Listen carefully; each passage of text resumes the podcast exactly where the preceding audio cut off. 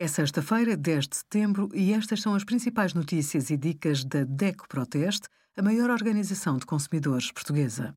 Hoje, em DECO.proteste.pt, sugerimos o que vai mudar nas telecomunicações em Portugal, a nova etiqueta energética nas lâmpadas economizadoras e qual o tarifário de TV, net e voz mais barato com a ajuda do nosso simulador.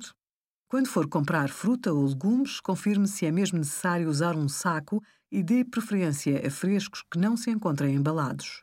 No caso das bananas, por exemplo, pode abdicar facilmente do saco ao optar por um cacho.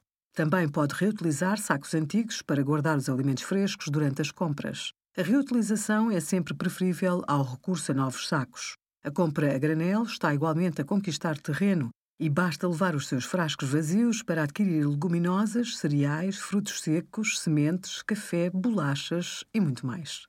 Obrigada por acompanhar a DECO Proteste a contribuir para consumidores mais informados, participativos e exigentes. Visite o nosso site em deco.proteste.pt.